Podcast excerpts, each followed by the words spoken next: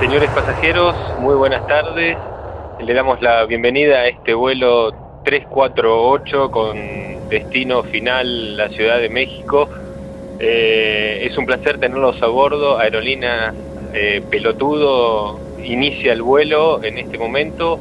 Eh, les pedimos por favor que ajusten sus cinturones, presten atención a las medidas de seguridad que a continuación les vamos a indicar. Pongan en forma vertical el respaldo de sus asientos y desde este momento queda absoluta y totalmente prohibido el uso de cualquier dispositivo electrónico, en especial aquellos destinados a la investigación y seguimiento de delitos informáticos, en especial el cómputo forense. Les advertimos que tenemos detectores electrónicos en todo, la, todo el avión, especialmente en los baños, que detectarán el, el inicio y comienzo de actividades electrónicas. Muchísimas gracias.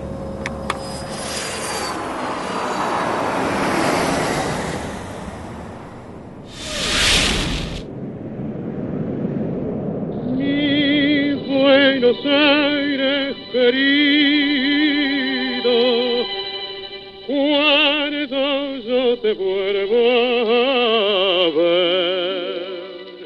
Hola, ¿qué tal amigos? Sean bienvenidos a la séptima edición de este su podcast preferido Crimen Digital con todos los temas relacionados a cibercrimen, cómputo forense y delitos informáticos. Los saluda Mario Jubera. Andrés, bienvenido. ¿Qué tal? ¿Cómo están todos? Los saludamos aquí. Ahora con una nueva entrada bastante chistosa. Buenísima, ¿eh? Y bueno, yo creo que vamos a platicar mucho, mucho de ello, de eso que estamos escuchando. Sí, pues tenemos muchas cosas, eh, sobre todo de tus viajes. Has estado ahorita, eh, vienes, vas, estás todo el tiempo eh, fuera de la República Mexicana. Vamos a platicar de eso, vamos a platicar de algunos otros temas, vamos a platicar un poquito de mensajería. Y bueno, para iniciar queremos como siempre agradecerles por toda su comunicación, por estar al pendiente de lo que estamos haciendo, ¿verdad Andrés? Así es, bueno, gracias por sus comentarios que están poniendo directamente en la página, que como saben es www.crimendigital.com. También tenemos por ahí que nos han enviado correos electrónicos, ¿no? Así es, este, nos han escrito a contacto arroba crimendigital.com, también nos han escrito los personales, que en este caso es mario arroba crimendigital.com y el tuyo Andrés, ¿cuál es? Es andrés arroba crimendigital.com. Así es. Y bueno, queremos agradecerle principalmente, bueno, yo por aquí tengo a Hugo Montoya que nos hace algunas preguntas. Sí, bueno, yo en realidad quisiera este, aprovechar para hacer la cuestión de los twitters. Voy a leer los que nos han escrito. Nos escribió Arquidomótica, U Márquez, Aprendiz 33, Shimdarika, Petit Rose y por supuesto IT Pro Puebla. Todos ellos, muchísimas gracias. Nos escriben directamente en el Twitter, todos con temas muy variados que querían Ajá. que abordemos, que si quieres ahorita los comentamos. Sí, de hecho, bueno, ya vi que lo estás anotando ahí a tu libreta para empezar a platicar de ellos en otros podcasts. Yo por acá tengo un correo electrónico de Luis Alberto Bautista Mora, que también por aquí nos dice, ¿qué tal? Es excelente su podcast, tengo muchas preguntas que hacerles, pero una en especial. Bueno, ya le, ya le contestamos vía correo electrónico, entonces pues vamos a estar aquí platicando con él. Y Miriam González Pérez, que también nos manda aquí varios mails, de hecho, y lo estamos contestando. Entonces, pues muchas gracias a todos ellos. Así es, y también Ángel Cantú, que nos escribió un correo muy interesante, que ya tuvimos la oportunidad de discutir aquí también con la producción y que, bueno, te agradecemos muchísimo, Ángel, por todo el, el tiempo que has estado tomando para escucharnos y que qué bueno que estás al pendiente y que estás con esta cuestión tan entusiasta de crimen digital. Así es, siempre serán bienvenidas las críticas constructivas. Exactamente, y Y bueno- destructivas también no importa, no importa, lo importante es que... Y lo que, lo que tenemos que todavía no recibimos llamadas, entonces anímense, el buzón de voz 01800 087 2423 desde la Ciudad de México o el interior de la República Mexicana. Ya saben que los extranjeros, por favor, mejor mándenos un mail o incluso pueden llegar a grabar un MP3, nos lo mandan, obviamente sin malware, sin virus, sin nada, para que podamos llegar a, a escucharlo y igual y podemos llegar a ponerlo dentro del programa. Sí, no, la verdad es que nos encantaría encontrar cosas positivas de toda su retroalimentación y pues siempre estamos con todos ustedes. Muchísimas gracias. Sigan escribiendo, aquí estamos para lo que quieran y manden y pues bueno, bienvenidos a esta la edición número 7. De Crimen Digital. Todos los días, millones de seres humanos nos conectamos a un sistema de información. Vivimos una realidad virtual donde convivimos, crecemos y maduramos. Enviamos y recibimos datos a través de una red donde nadie se conoce. Solo vemos imágenes y reflejos, no juzgamos, solo intercambiamos. Es mejor estar informado, no hay pretextos. Crimen Digital, el podcast con todo lo relacionado al cómputo forense, seguridad en Internet y las últimas tendencias nacionales y mundiales del cibercrimen conducido por Andrés Velázquez y Mario Jubera.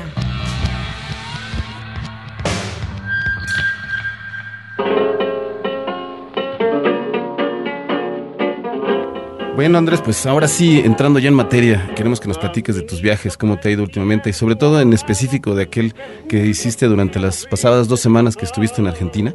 Así es. A ver, platícanos, ¿qué onda? Bueno, de hecho, estuvimos en Argentina precisamente platicando con los policías y con los investigadores. Y bueno, también tuve la fortuna de conocer autoridades muy importantes dentro del país.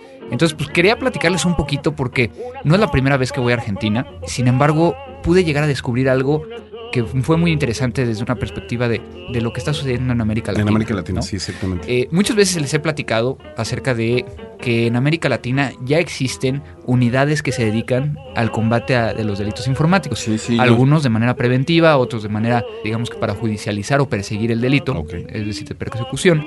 Eh, y lo que estamos viendo es de que Argentina es el primer país de América Latina que tiene un área dedicada únicamente a la investigación de celulares. Mm.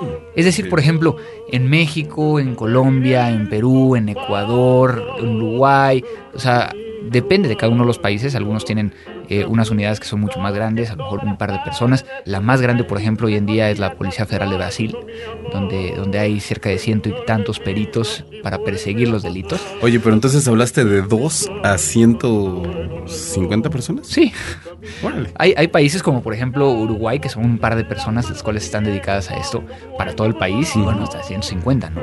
Y bueno, en el caso particular, como les comentaba, todas las unidades de delitos informáticos lo que hacen es primero hacer investigaciones sobre computadoras. Entonces, al haber, en el caso de la Policía Federal Argentina, tienen un área de celulares y de computadoras. Y no son las mismas personas. Entonces está muy interesante porque entonces hoy en día están haciendo todos los operativos donde le están quitando los celulares a las personas, están analizándolo, están pudiendo llegar a recuperar, por ejemplo, mensajes de texto SMS que fueron eliminados y poder llegar a recuperar llamadas entrantes, salientes, bueno, los números, ¿no? No la llamada en común sí. Y bueno, es así como que la noticia que más me llamó la atención, como que el, el- el hecho, ¿no? Estuve por ahí en Córdoba, en Córdoba, Argentina, dando una plática a fiscales muy interesante, una afluencia más o menos como de 60, 70 personas Perfecto. eh, abogados todos ellos y que quedaron fascinados y, y característico una, una cuestión, llegó un, un fiscal al final del evento y me dice, eh, viste, yo no sé nada de computadoras, ¿no? Y, y- y que no le gustaban las computadoras, que no sabía nada de computadoras, pero que qué interesante, porque a partir de ese momento él podía llegar a hacer una orden judicial que requiriera la información contenida en una computadora.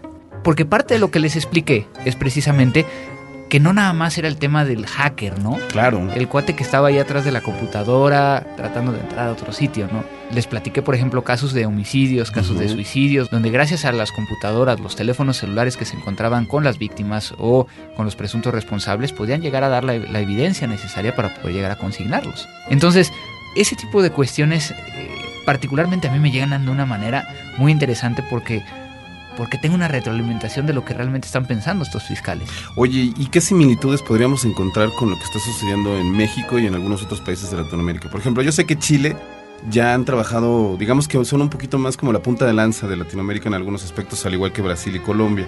Pero digamos, ¿cuáles serían los principales dolores que tienen ahorita todas las, las policías? Bueno, mira, a final de cuentas, yo creo que, que, y esto es a nivel América Latina, nos hace falta profesionalizar la tarea. Eh, ¿A qué me refiero con ello? Que si bien muchas de ellas, a lo mejor hay un perito en informática o un agente de inteligencia informático, digo, hay tantos nombres que les ponen a, a través de América Latina, pero es muy importante el delimitar que estas personas que están dedicadas a esta acción muchas veces no figuran dentro del proceso. Es decir, imagínate que tú que eres un policía trabajando a lo mejor en Argentina o en Brasil o en Colombia y que te manda un oficio el Ministerio Público o el fiscal y te dice, te mando una computadora, quiero saber todo. Pues obviamente no sabes ni por dónde empezar. Claro, y aparte que vas a investigar, ¿no? No te entregan ni expediente, ni causa, ni nada. Entonces, pues obviamente, ahí lo que yo comentaba y, y también es muy padre porque es como una catarsis que ellos tienen, porque muchas veces estos investigadores llegan conmigo y, y- y yo soy como confesionario, ¿no? Entonces, y es que me pasó esto y que no Las pude llegar a hacer esto. Y bueno, ahí quiero platicar, bueno, ahorita les platico de un, de un caso en particular. Eh, yo creo que fue muy constructivo el hecho de que pudimos llegar a platicar con ellos, ¿no? De ahí estuve también, por ejemplo, en Tucumán, en la ciudad de Tucumán, provincia de Tucumán, que es donde se firmó la Declaración de Independencia de la Argentina. Ok, sí, sí, sí, vimos ahí los twitters que estabas este, poniendo constantemente y nos dimos cuenta de que estabas ahí con todas las autoridades más importantes de la ciudad, ¿no? Sí, de hecho, de hecho eh, fue muy bonito. Porque primero me di cuenta que no nada más las aerolíneas mexicanas siempre llegan tarde y salen demoradas, sino que eh, le ganó aerolíneas argentinas, ¿eh? gracias a, a los señores de aerolíneas argentinas, que son casi iguales a American Airlines, siempre me dejan parado en algún lado. Y bueno, eh, tuve la oportunidad de estar con el ministro de Seguridad de Tucumán, con el director de la policía, eh, con el director de unidades de homicidios y, y crímenes complejos, lo cual estuvo muy padre. O sea, la verdad, digo, fuera del ambiente político, el hecho de que iba a ser una sesión para cerca de 20 personas y llegaron cerca de 70, Órale. este, fue todo un show. Y después tuve la oportunidad, muy raro, ¿eh? Porque normalmente no tengo la oportunidad de conocer nada. Y pude llegar a conocer donde se firmó la Declaración, La de, Declaración de independencia, preguntar acerca de ello. Que bueno, que es una parte que, que también me, me agrada mucho, ¿no? De- del tema de la historia. Y bueno, finalmente fui a, a Posadas, la ciudad de Posadas, en la provincia de Misiones, que ahí me pasó una cosa tan chistosa. De repente llego a Posadas y empiezo a sentir que yo ya estaba ahí, había estado ahí. Ese clásico de Yabú, ¿no? Y el de, el de Yabu. Y entonces empiezo a caminar eh, por el malecón y digo, Malecón. Yo ya había estado aquí. Y no, yo había estado del otro lado. Del otro lado del río, que es este Encarnación, Ah. Paraguay. Andaba yo por allá en unas vacaciones, en Año Nuevo, y estaba yo del otro lado y no había podido ir a Argentina porque como para Paraguay necesitábamos una visa, pues si me salía yo a Argentina después igual ya no regresaba a Paraguay, entonces mejor no fui. Pero entonces fue tan chistosa esa, esa situación. Y finalmente pues estuvimos en Buenos Aires. Ajá, eh, sí, sí, también. haciendo algunas cosas ahí y pues muy interesante, ¿no? Yo creo que, que ese es el tema de platicarles un poquito de, de lo que hago muchas veces fuera de estar trabajando puntualmente en casos, muchas veces ir a capacitar a, a fuerza pública, ir a capacitar a los fiscales de los ministerios públicos. Y bueno, dentro de, ese, de esa situación, ese, ese contexto, conocí un proyecto que quiero presentarte y que quiero presentarle a todos los podescuchas, que es el, el equipo argentino de antropología forense. Muy Eh, estábamos platicando ahorita antes de empezar a grabar. De hecho, los voy a leer lo que dice aquí la presentación. El equipo argentino de antropología forense es una organización científica, no gubernamental y sin fines de lucro que aplica las ciencias forenses, principalmente la antropología y la arqueología forense, a la investigación de violaciones a los derechos humanos en el mundo. El equipo argentino de antropología forense se formó en 1984 con el fin de investigar los casos de personas desaparecidas en Argentina durante la última dictadura. dictadura militar de 1976 a 1983. Actualmente el equipo trabaja en Latinoamérica, África, Asia y Europa en cinco áreas programáticas. Investigación, entrenamiento y asistencia, desarrollo científico, fortalecimiento del sector y documentación y difusión. Aquí lo interesante es de que hasta el momento llevan 86 identificaciones obtenidas a partir de todo esto de desaparecidos en la Argentina. Entonces, es un tema que primero cuando lo escuché dije, wow, qué chido, ¿no? O sea, qué bueno que ya qué bueno que estén haciendo esto. Pero de repente empecé yo a, a preguntarme, y bueno, ¿qué no entonces? A ver, ¿cómo funciona? Supuestamente tú donas sangre de donde sacan tu DNA para poder llegar a de los cadáveres o de las fosas eh, comunes o lo que sea, poder llegar a obtener el DNA de las personas que ahí se encontraban y poder llegar a hacer el match, ¿no? Bueno, eso suena súper bien. Pero entonces, ¿qué pasa con tu DNA? Sí, exactamente. Eso es, eso es exactamente lo que te iba a preguntar. O sea, ¿qué podríamos nosotros esperar de una investigación? ¿Cómo podríamos descubrir si es que realmente se va a mantener, en este caso, la muestra, se va a mantener la integridad de la muestra? ¿Cómo se va a hacer el cruce? ¿Cómo es el funcionamiento de este sistema, no? Eso es parte importantísimo. El poder llegar a decir, bueno, cuál es el protocolo como tal, pero más aún, cuál es el protocolo de seguridad sobre la información que estás dando. Porque desde mi punto personal de vista, estás dando información que, Digo, o sea, digo, pues es tu vida, ¿no? pues no es tu vida, no es tu DNA. Les digo, pues. Pero entonces estás hablando de que, de que, ¿cómo administran la base de datos? ¿Quién tiene acceso? ¿Cómo lo ¿Cuántas utilizan? personas? Sí, o sea, yo creo que tiene todo un contexto muy interesante que podríamos llegar a analizar. Eh, por ahí hacen, hacen anuncios acerca de unas campañas publicitarias, artículos de prensa relacionados, Pero yo creo que dentro de lo que estuve yo tratando de identificar aquí dentro de la página, no encontré realmente el tema de qué seguridad tiene la persona que da su DNA. Bueno, lo que es interesante, Andrés, es que tal vez es una de las iniciativas eh, más importantes que se han generado en Latinoamérica, en el sentido de, hacer este match, ¿no? Entre la investigación forense y tal vez el cómputo, ¿no? Yo creo que ha sido, son relativamente pocos los esfuerzos que se hacen y que bueno, que Argentina lo tenga, es bueno, ¿no? Sí, no, y, y acabas de tocar un tema que, que no habíamos abordado, ¿no? Hay un proyecto que me presentó por ahí alguna vez el doctor Roberto Gómez del TEC de Monterrey, acá en, en el, El DOC, el ¿no? famoso DOC. Le mandamos un saludote. Este, en la- el campus de Estado de México eh, es un investigador que eh, él no estaba haciendo la investigación directamente, pero lo estaba haciendo otra persona. Y lo que encontraron es de que matemáticamente un DNA son unos y ceros. Y entonces lo que vas haciendo es precisamente ir cuadrando esos unos y ceros de tal manera que vas generando unas cadenas y luego a partir de las cadenas empiezas a, a buscar patrones para poder llegar a encontrar a lo mejor, no sé, una enfermedad genética Sí, no, y demás. Tuve la oportunidad de verlo ese día que tú también presentaste. Me pareció increíble la manera en la cómo llevaba a través de la computadora esta cuestión de los ceros y los unos y cómo a través del cómputo de alto rendimiento podrías encontrar estas cadenas. Precisamente uno de los puntos que nos han preguntado mucho nuestros amigos es cómo pueden empezar a empaparse en estos temas del cómputo forense. Y yo creo que en este caso el doc, el profesor Roberto, tiene esta parte muy importante que es cómo se puede hacer investigación o un área que no ha sido explotada o que todavía está en desarrollo y que tiene una gran oportunidad para todos los especialistas de la ingeniería, ¿no? Las ingenierías en sistemas y todo esto. Claro. Entonces, pues prácticamente lo que estamos hablando ahorita es, hay varias cosas que tenemos que, que identificar aquí. Uno, las computadoras, y es algo que hemos venido hablando desde el primer episodio, las computadoras hoy en día están en todo. Exactamente. Entonces, tenemos desde el punto de vista de que son utilizadas dentro de la medicina, por ejemplo, para poder llegar a, a mantener los registros de un usuario. Eh, el tema de lo que estamos viendo ahorita de este equipo argentino de antropología forense para encontrar a las personas desaparecidas. Pero también tenemos, por ejemplo, por el otro lado, el tema de investigación médico. ¿Y por qué me centro en el tema médico? Porque ahorita está muy de moda en muchos de los países generar leyes acerca de la protección de datos personales. Claro. Entonces, Claro. que es muy importante. Aquí el tema, lo que me gustaría eh, platicar es, ¿sabe usted lo que es un dato personal? ¿Tú, Mario, sabes qué es un dato? Pues un gato, eso no es... no, en realidad, este, yo, yo considero que los datos personales, este... Yo creo que más bien estamos, eh, no sé Andrés, la verdad es que mira, me, me da mucha... Quisiera preguntarte exactamente qué, qué es esto de los datos personales, sobre todo porque ahorita hay varios, varios tópicos que se están generando en las redes sociales sobre este tipo de, de datos, entonces vamos a, a definirlo, ¿no? Al final de cuentas, un dato personal es algo que identifica a una Ah, persona única, ¿no? Aquí, y, y- y- y, bueno, podríamos estar hablando de que. Y aquí estaríamos hablando de, por ejemplo, tu nombre, tu dirección, tu tarjeta de crédito, eh, tu saldo. Podríamos llegar a hablar de todo ello, ¿no?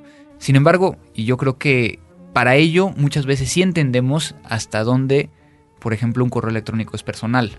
Eso no es dato personal, ¿no? O sea, es, es una herramienta personal, pero no es un, No es dato, un dato. como tal. Eh, estamos hablando principalmente de las cosas que alguien podría llegar a apropiarse de ella y utilizarlo de, la- de una mala manera para poder llegar a ocuparlo, por ejemplo, para solicitar un crédito o demás. Yo creo que, que uno de los puntos importantes y a lo que quería llegar al respecto es qué pasa con una dirección IP. Una dirección IP, Yo siempre he considerado que no es una, no es, no es- no es personal. ¿no? No. Porque entonces te lo asigna un proveedor y el proveedor lo está cambiando. El ¿no? proveedor es el que lo cambia. Y yo creo que ese es uno de los temas que quería llegar y con esto terminar, porque a final de cuentas, algo que se está manejando en los medios y en Twitter y demás es de que la IP debería ser una información personal. No. Y no creo que lo tenemos que ver así. Pero bueno, ¿ustedes qué opinan, no? Escríbanos en todos los medios que ya conocen. Y pues bueno, vamos a abrir el diálogo, ¿no? Eso es lo importante. Vamos a abrir el diálogo, vamos a ver ustedes qué opinan. Y pues bueno, más, vamos a interactuar como siempre. Así es. Y pues bueno, esa fue mi historia Como siempre dejas todo en la en- Argentina.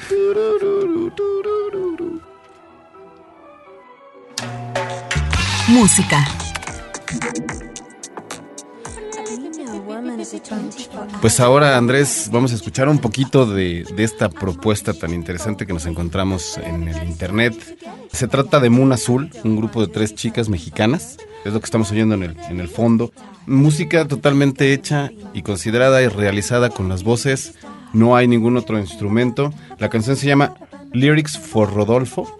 Esta agrupación, pues bueno, se ha, ha estado presente en los principales foros de la Ciudad de México, incluso han tenido la oportunidad de viajar en varias ocasiones a, a ciudades como Italia, han hecho giras en Europa. Y pues bueno, la característica principal es que en el escenario ves a las tres chicas cantando, ves eh, única y exclusivamente ese aporte de las, de las diferentes tonalidades, ¿no? Y pues la verdad es que es una experiencia muy interesante. Sí, una experiencia vocal que Pues, habíamos pues sí, sí. visto. Que ya nos habíamos- habías presentado, ¿no? Sí, Antes. yo les había enseñado eh, ya una rola.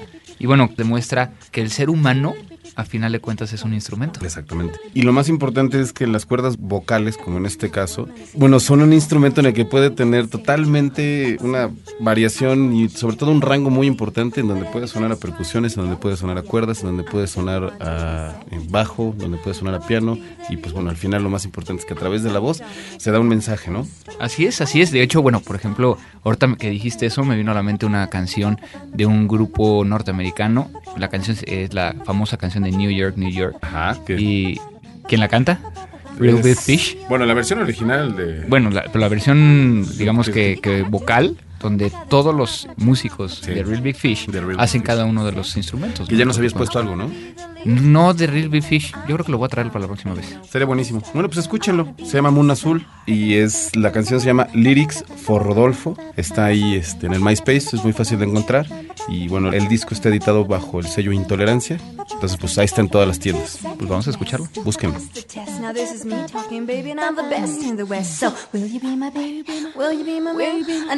I need us forget about Japan.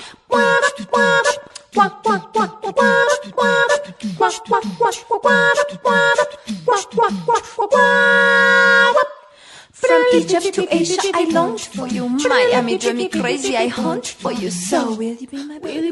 Will you be my, will you be my man? I need you in my China, so forget about oh. Japan. Wah, wah, wah, wah, wah, wah, wah, wah, wah, wah, wah.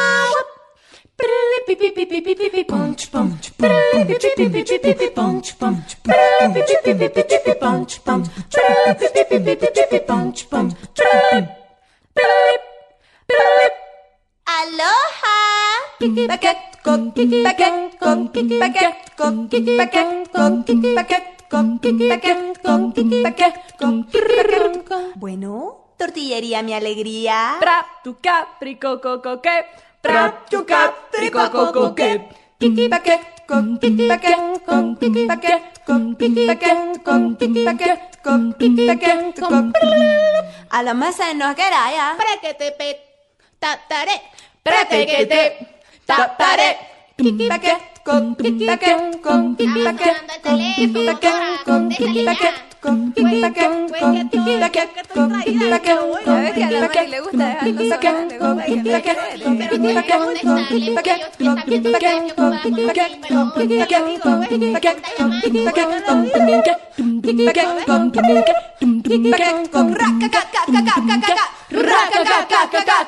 Chiquitum. La palabra firewall inicialmente se refería a una pared resistente al fuego que se encontraba tanto en una construcción como en vehículos para limitar el fuego, calor o el colapso estructural. Hoy en día se refiere también a aquella barrera tecnológica diseñada para prevenir las comunicaciones no autorizadas entre redes. Recomendaciones. Y ahora vamos con las recomendaciones.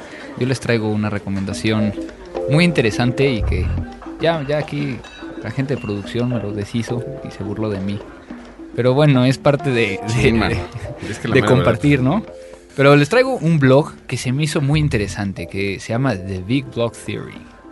Y lo que hacen es imagino, precisamente imagino, a partir de este programa de Big Bang Theory, que obviamente yo recomiendo que no lo escuchen en español. Eso de Basinga no es lo mismo en otro lenguaje. Sí, no, la verdad es que la- en este caso las traducciones, bueno, en este, ¿cómo se podría decir? El doblaje, ¿no? A veces no capta la esencia del programa, ¿no? Entonces el Basinga no tiene abuela. Entonces, este blog lo que hace es de que cada uno de los episodios normalmente toca un tema científico como un chiste o a veces como parte del mismo episodio, ¿no? Sí, no, yo me acuerdo, por ejemplo, del traje del, del disfraz de Sheldon cuando va a la fiesta a casa de Penny, ¿no? Así es. Que era del- El efecto Doppler. El efecto Doppler, por ejemplo. Y Te acabo de salvar de esa, no te acordaba. Gracias, qué bueno, porque yo no tenía la más remota idea. No, la verdad es que me acuerdo mucho de todos los programas y sobre todo que de repente cuando están en los diálogos te preguntas si será cierto lo que están diciendo, ¿no? Así es, por ejemplo, digo, eh, obviamente conforme ustedes vayan escuchando este episodio de Crimen Digital van a encontrar diferente información, ¿no? Pero por ejemplo, Pensé que iban a descubrir como los personajes de Big Bang Theory. Dije, no, no, no, no, sino que al final de cuentas, por ejemplo, les explican qué es lo que hay en los pizarrones o en los rotafolios escrito, las fórmulas, que es muy interesante porque te explica entonces ya la cuestión eh, científica atrás de ese chiste, ¿no? Digo, una de las, de las más conocidas es de que en el primer capítulo incluso se burlan de una fórmula matemática y dicen que es un chiste. Sí, Y sí. pues, ¿quién la entendió? No, la verdad es que hay muchos... eh, hay muchos chistes que más bien es por la clavadez de Sheldon, ¿no? Que, que te, da, te da risa o incluso la manera en la que de repente lo normal para ellos no es para el resto de la, de la humanidad, ¿no? Así es, pero entonces, bueno, aquí ya te dan todo el sustento científico. Y esa es mi aportación del día de hoy. El blog se llama thebigblogtheory.wordpress.com. Ahí es donde pueden llegar a verlo. Recuerden que todas las ligas se encuentran dentro del podcast. Ahí están eh, tanto dentro de la información como en la página, ¿no? No, pues la verdad es que está buenísimo. Y a diferencia de otros, ahora te fuiste con algo un poquito más, más terrenal. No, me da muchísimo gusto que ya te estés yendo hacia el dark side. No, no, no. Lo, lo único que quería era mostrarles esto que se me hizo tan chistoso y que todo el mundo se rió aquí en cabina. Música. Amigos, si les traemos ahora otra canción, ahora directamente desde Argentina, tenemos a este grupo que, que ha sido un grupo de rock en Argentina que surge luego de la muerte de Luca Prodan, líder de, de Sumo. Estoy hablando del grupo Las Pelotas. Famosísimo. Es, ¿Viste? es uno de los grupos más importantes en Argentina. Creo que toda la gente los ubica y los conoce, ¿no? Así es, pero, pero que los conocen allá. Sí. Es decir, no, casi no es sonado en otras partes de América Latina. Entonces, por eso lo quise te llegar a traer, ¿no?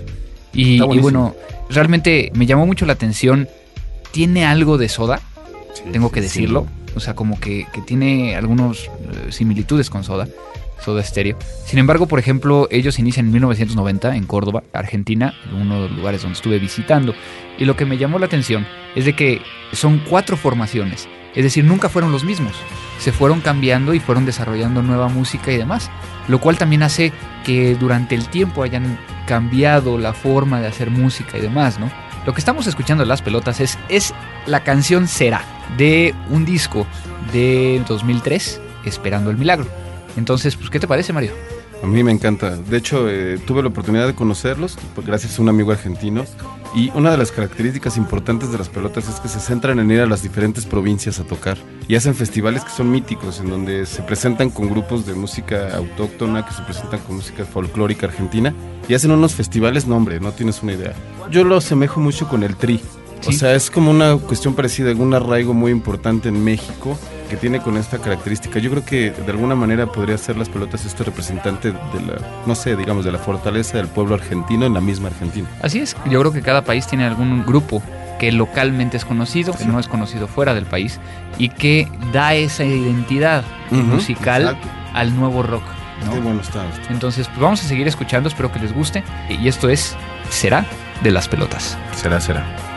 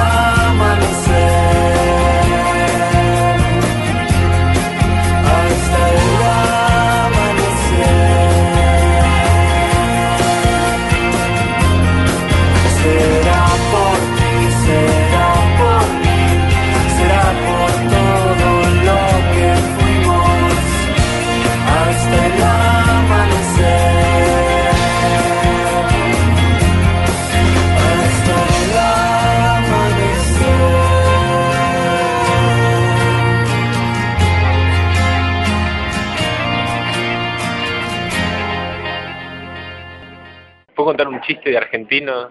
¿Por qué los argentinos miramos al cielo cuando hay un relámpago? Porque creemos que Dios nos está sacando una fotografía. Recomendaciones. Pero entonces, ¿tú qué nos traes? Te voy a platicar de una experiencia que he tenido durante esta semana a raíz de una pregunta que me hice, que yo estaba en una tarde de, de esta primavera en la Ciudad de México, sentado pensando cómo le podría hacer para sumar dos cuentas al mismo tiempo de Messenger, que se abrieran las dos cuentas. Me pregunté si algún programa lo hacía y descubrí que pues sí, se trata de Messenger Plus. Esta aplicación está disponible en la página web de Messenger. eh, con simplemente googlearlo aparece. Y bueno, dentro de las características que tiene esta nueva aportación de Messenger, es que ya puedes abrir dos cuentas al mismo tiempo Ok. y no se, digamos que los dos son siguen siendo separados. O sea, digamos, cada cuenta aparece eh, individual Ok. y entonces esto no te da el problema de que si te pierdes con los contactos, que si de repente como en otras aplicaciones eh, aparecen todos en una lista y pues no sabes de dónde qué cuenta estás mandando y de qué cuenta estás contestando, etcétera, etcétera. Dentro de esto, bueno, también tiene otras características, pues ya sabes, más enfocadas a la cuestión visual. Puedes cambiar de forma, de color, de textura, los nicks, la apariencia de las personas que se están conectando. Dentro de este, de este momento que tuve de reflexión, también me surgió una pregunta que te quería hacer, Andrés. Hemos estado viviendo una oleada de que cada vez que nos conectamos al Messenger, vemos que muchas personas nos piden los ads, ¿no? Ajá. Y es a veces shubidube445518 arroba hotmail.com, lo cual nos parece que es, un, es una dirección fraudulenta. Bueno, probablemente algún tipo de intrusión. Yo quería preguntarte, ¿cuál sería el beneficio de las personas el hecho de haber creado estos virus para el Messenger? Ok. Creo que es compleja la pregunta porque a final de cuentas remonta un poquito al tema de por qué la gente crea virus. ¿no? Sí. De ahí salió, sí, sí. Entonces, eh, no necesariamente tiene que ser un virus para Messenger, ¿no? Puede llegar a ser cualquier tipo de virus. Sin embargo, yo creo que ya habíamos platicado un poquito de ello en otro episodio, pero vo- voy a retomarlo, Sí, ¿no? sí. El hecho de que hoy en día estamos viendo que la historia nos ha demostrado cómo los virus han cambiado. Desde el punto de vista en que un virus hoy en día ya no es un virus, sino que es un gusano Exacto. donde teníamos aquellos que requerían de una acción de un usuario para poder llegar a infectar una computadora, borrar, eh, principalmente borrar, generar un daño, eso era por lo cual se generaban. Y después empezamos a ver cómo los virus se empezaban a convertir en gusanos o en malware. De tal manera que ahorita lo que estamos viendo es principalmente malware. Es Exacto. herramientas que lo que están buscando es robar información de las computadoras, hablando principalmente de datos personales. Es decir, tu nombre, tu número de seguro social o tu número de cédula de identidad o tus claves bancarias, ¿no? Digo, estamos hablando de que no sé cuántas, la verdad es que se me fue el dato, pero son millones, somos millones de personas los que, los que utilizamos día con día el Messenger para conectarnos, ¿no? Ha sido una herramienta que también ha, ha sido muy benéfica para algunas cuestiones laborales, en donde incluso, eh, a pesar de que muchas empresas no lo crean, sí, sí beneficia la productividad. Yo lo que te quería preguntar es, por ejemplo, estas ligas en donde dicen, mira, ve qué chistoso salió en esta foto, o este tipo de malware, ¿tiene como finalidad crear un, un, no sé, un botnet o algo así? No, lo que, bueno, sí algunos de ellos, principalmente lo que estamos viendo es de que, de que lo que quieren es que bajes, o sea, al tratar de... Darle clic, ¿no? Darle clic. Que a final de cuentas eso es ingeniería social. A partir de un contacto que, del cual tú sí conoces, te envían una liga y te dice baja estas fotos o mira estas fotos o... Mira qué chistoso saliste. incluso, Ajá, o, o son las fotos del fin de semana pasado. Y entonces tú le das clic ahí y al parecer sí bajas algo. Pero lo que estás bajando es un troyano, ¿no? El hecho de que un archivo malicioso dentro de un archivo que parece ser real, ¿no? Entonces, cuando lo ejecutas dentro de la computadora, lo que va a hacer es robar información o hacerse parte de una red bot.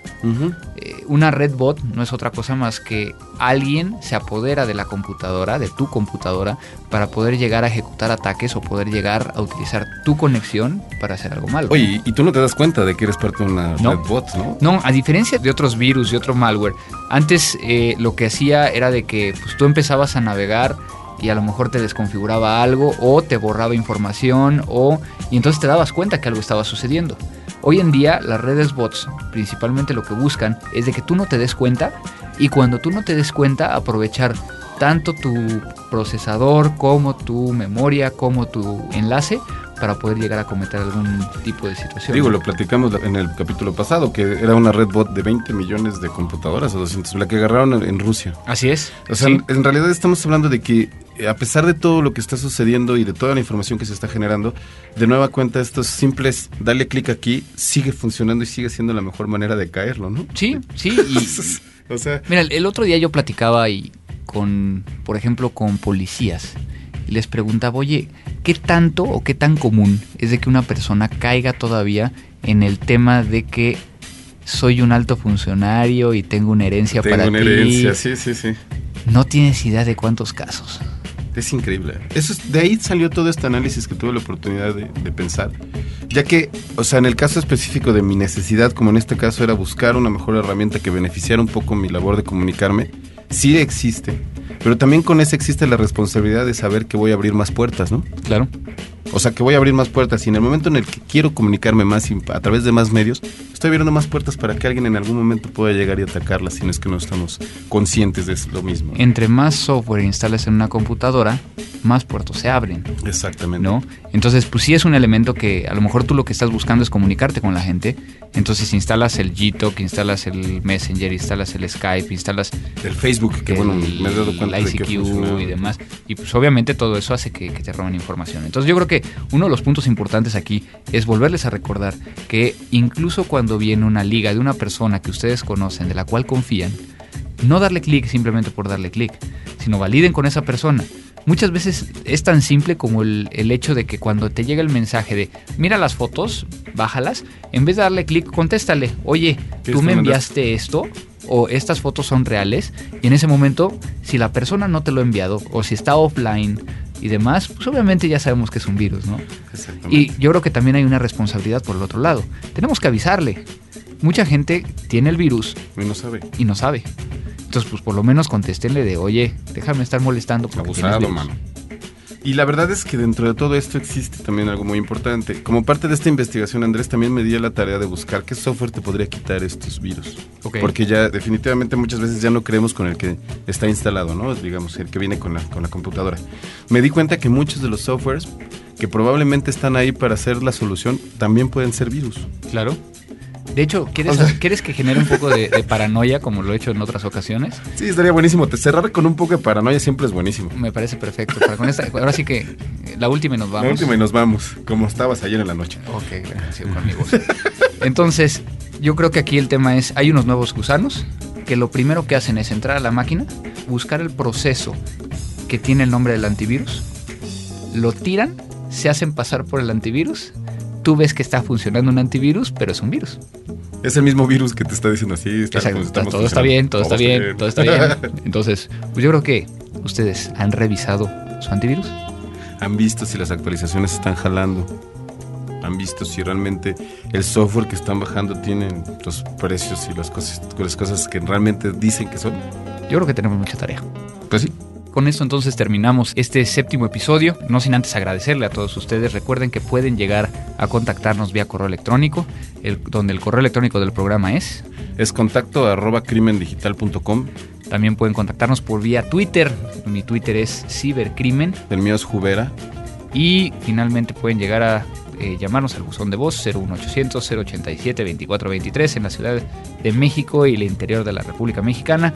Y de otra manera, pues mandarnos un correo. Claro, de hecho, en realidad lo más importante es que hay muchas, hay muchas maneras de, de cómo contactarnos y estamos esperando todos sus comentarios. Sí, principalmente mándenos qué tópicos quieren que toquemos en los próximos podcasts. Queremos compartir mucha información, pero muchas veces lo que necesitamos es un poco de guía acerca de qué quieren escuchar. Entonces, pues con esto yo creo que terminamos, Mario. Así es, Andrés, muchísimas gracias a todos ustedes allá afuera. Andrés, te agradezco muchísimo. Hoy estuvo muy interesante el programa. ¿no? Así es, ¿no? Y un agradecimiento también a la gente de Frecuencia Cero, aquí del otro lado del, del, del vidrio, eh, como tal. Sí, Muchísimas gracias a, a la producción, a Abel, a Paulina, a, a Toño, que espero que alcance a escuchar este mensaje antes de que llegue a la oficina. Y con esto terminamos, porque esto fue. Crimen Digital. A que decretar. Mi Buenos Aires querido, cuando yo te vuelva a ver, no habrá habrá más pena ni olvido.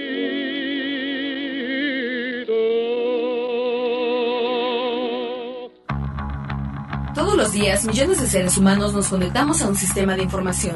Vivimos una realidad virtual donde convivimos, crecemos y maduramos. Enviamos y recibimos datos a través de una red donde nadie se conoce. Solo vemos imágenes y reflejos, no juzgamos, solo intercambiamos. Es mejor estar informado. No hay pretextos. Crimen Digital, el podcast con todo lo relacionado al cómputo forense, seguridad en Internet y las últimas tendencias nacionales y mundiales del cibercrimen. Conducido por Andrés Velázquez y Mario Jubera.